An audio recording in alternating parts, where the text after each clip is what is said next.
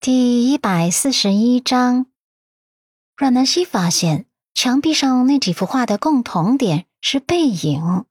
对，每一幅画里面都是重点描绘了背影，而且应该是同一个女人的背影。虽然每幅画里面女人穿的衣服会变，发型会变，可是身形轮廓是没有变化的。每一幅画的场景也会变，有的是在。潺潺纯纯的小溪边，有的是在空旷的山林间，还有的是在百花争艳的园子里，再有一张是坐在自行车后背上的。这些画上面的女子都没有露脸，但是背影沉静柔美，让人看一眼就能联想到画中的女子应该是安静婉约类型的江南女子，温柔如水。轻柔如风，举手投足间能渗透出女性的柔美。而书房里的画板上还有一幅没有完成的画作，这画作跟墙壁上那几幅相比，稍稍暴露了几分女子的侧脸。女子侧脸的弧度优美不已，眸光也沉静温暖，看一眼就能让人联想到小家碧玉的温暖女子。这幅画并没有画完。阮南希心思敏锐的发现，画中女子应该不是寻常人，至少跟公公的关系不寻常。而他仔细看那幅没有完成的画作，竟突然发现画作上的女人的眼睛竟跟陆漠北有些相似，眼睛轮廓相似，内容却截然不同。陆漠北的眸光深沉冷冽，而画中女子的眸光温柔似水，温暖如春，同样。也是两个极端的眸光，可眼睛轮廓怎么看怎么像。阮南希努力的把画中女子跟家里的婆婆联想到一起，她想，也许公公画的是年轻时候的婆婆，可是显然这画中女子跟家中的婆婆也是截然不同的两个类型。家中的婆婆傲慢还有些张扬，画中女子温暖沉静还很内敛。这样一细看。画中的女子确定不是家中的婆婆，可画中女子到底是谁呢？怎么会跟陆漠北长得有些相似呢？门口有脚步声传来，他以为是陆先生抽完烟进来了，他招呼道：“陆先生，快进来！我发现一幅画，画中的女子竟跟你有些像。”是吗？陆仁峰的声音传来，阮南希有些尴尬的抽了抽唇角。不好意思的道歉。嗯，爸爸，不好意思哈，我一时好奇就走进你书房了。我就是随便看看，没乱碰过任何东西。见到他这么拘谨，陆仁峰反倒有些不好意思了。没关系，我的书房啊，也没什么隐私的东西，你随便看，随便碰，都可以。阮南希活跃的找话题。嗯，谢谢爸爸。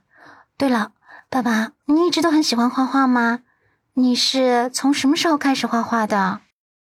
陆仁峰眼眸中闪过一抹暗淡后，推了推鼻梁上的眼镜，回忆道：“大概十八岁那年吧。不过那时候你奶奶不支持我画画，不能说是不支持。那时候啊，奶奶应该是坚决反对我画画的，所以。”我放学回来，只能自己躲在暗处，偷偷的随手涂鸦。阮南希捕捉到他眸底闪过的暗淡，他能体会到他当时的无奈。奶奶只有爸爸这么一个儿子，而奶奶又那么看重陆家，自然是想要把陆家的重担都移交到爸爸身上。他一定迫切的想要把爸爸培养成商业奇才，只是爸爸的兴趣似乎不在商场上，而是在画作上。他在想，爸爸之所以现在跟家里关系这么寡淡，说不定就是那个时候结下的因果。他又问：“那奶奶是什么时候开始支持你作画的？”陆仁峰嘴角勾起一抹苦涩的弧度，摇头：“没有，他没有支持过我，一直到今天，他都没有支持过我。现在啊。”他老了，他逼不动了。大概也是我让他太失望了，所以啊，他也就不管我了。阮南希也在心底无奈的叹息：这个世界上，每个人都有自己的兴趣和爱好，每个人也有选择自己生活的权利，只是身在豪门，肩上的责任和担子就更重了几分。他突然觉得爸爸活得很有勇气，他看上去文质彬彬的。竟然有勇气跟平时那么威严的奶奶抗争到今天。现在陆漠北长大了，能接下陆家的重任了，所以奶奶也就不管爸爸了。这也算是一种变相的支持吧。只是不知道奶奶已经放手了，为何爸爸跟家里的关系还是那么差？清官难断家务事，这话可是一点都不假。家务琐事是最复杂的。他不想在这个话题上继续下去了，他转移话题。爸爸，你画的挺好的，栩栩如生的。嗯，不好意思啊，我不懂什么艺术，只能用“栩栩如生”这个词来形容了哈。陆仁峰很谦逊道：“谈不上好，只是我的兴趣爱好而已。整日在这山林间，有了灵感，便会拿画笔记录下来。”然后点缀上这山林间的美景，一幅画呀就完成了。爸爸，你太谦虚了，我看你这边摆着这么多奖杯呢。阮南希伸手去碰触其中一个奖杯，眼底满是赞叹：“这么多呢，我都差点数不过来了。”